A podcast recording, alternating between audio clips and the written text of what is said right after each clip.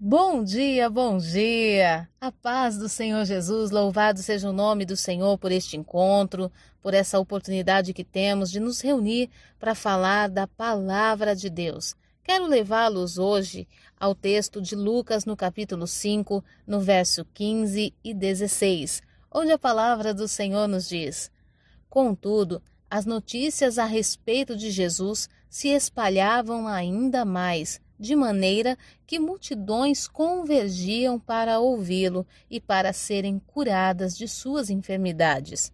Todavia, Jesus procurava manter-se afastado, indo para lugares solitários onde ficava orando. A minha pergunta para você hoje é: o que você faz quando você atinge o seu objetivo? O que acontece com você? Vamos entender o contexto de Lucas capítulo 5?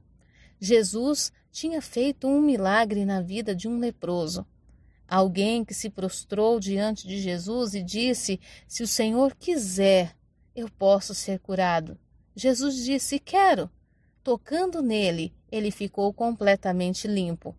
E Jesus disse a ele: Vá ao templo, entregue a sua oferta para que seja testemunho da sua cura. Contudo, não conte a ninguém o que aconteceu aqui. Era impossível que as pessoas não percebessem que pessoas enfermas estavam sendo curadas, que aqueles que tinham doenças incuráveis estavam sendo, estavam sendo restaurados, que a bênção, o milagre os tinha alcançado. Como esconder isso? Como não anunciar? Como não gritar aos quatro ventos, aos quatro cantos do mundo? Fui alcançado por um milagre. Ao dizer o milagre, todo mundo quer saber quem fez. E quem fez? Foi Jesus. Jesus veio à terra e todos aqueles que estavam doentes, enfermos, que estavam desprezados e abandonados, encontraram a luz. Aparentemente, o ministério de Jesus estava no seu ápice. Mas a palavra diz no verso 16 que Jesus procurava manter-se afastado, indo para lugares solitários onde ficava orando. Jesus não permitiu que o crescimento do seu ministério, Jesus não permitiu que o sucesso das suas ações tirassem dele a dependência de Deus ou mudassem a sua rotina ao ponto de que ele não tivesse mais tempo para estar com Jesus, ou melhor, para estar com Deus, o seu Pai. Tantas vezes somos envolvidos pela nova rotina quando conquistamos uma posição, quando conquistamos um novo cargo numa empresa, quando alcançamos um, um algo novo, quer um exemplo? Quando nos tornamos pais. Desejamos tanto um filho, mas quando o filho chega, muda completamente a nossa rotina e aquilo que fazíamos não fazemos mais, como se o nosso tempo tivesse sendo atropelado pelas muitas responsabilidades dessa nova condição. Mas Jesus em momento nenhum permitiu que as necessidades do povo, a procura e o ápice do seu ministério o roubassem da sua essência da raiz, da origem, onde tudo começa.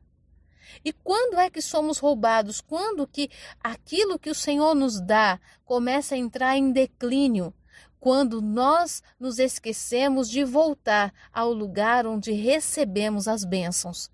Jesus, por mais que ele necessitava cuidar de pessoas, curar enfermos e realizar esses milagres, ele não deixava de estar em lugares solitários orando e buscando a face do, Senhor. Quantas pessoas que começam a trabalhar numa grande empresa e alcançam um tão sonhado cargo, a, a tal sonhada função nessa empresa e deixam de estudar?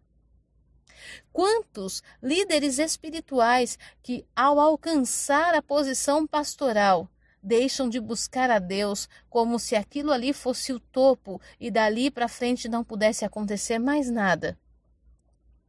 A quem muito é dado, muito é requerido. E esse requerido não estou dizendo de mais trabalho, estou dizendo de manter-se a excelência daquilo que se começou a fazer. E não há como mantermos a excelência do que fazemos se não estivermos na fonte, nos alimentando, nos, nos sustentando nessa fonte.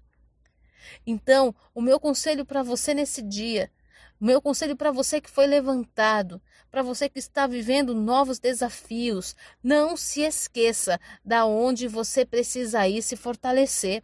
Não se esqueça das suas funções. Quantas pessoas que começam a, a viver a promessa de ser um empresário e abandonam a casa do Senhor? Deus não vai te dar nada que te subtraia da presença dele. Deus não vai te dar filhos para te subtrair do teu marido. Deus não vai te dar um emprego que te subtraia da tua família.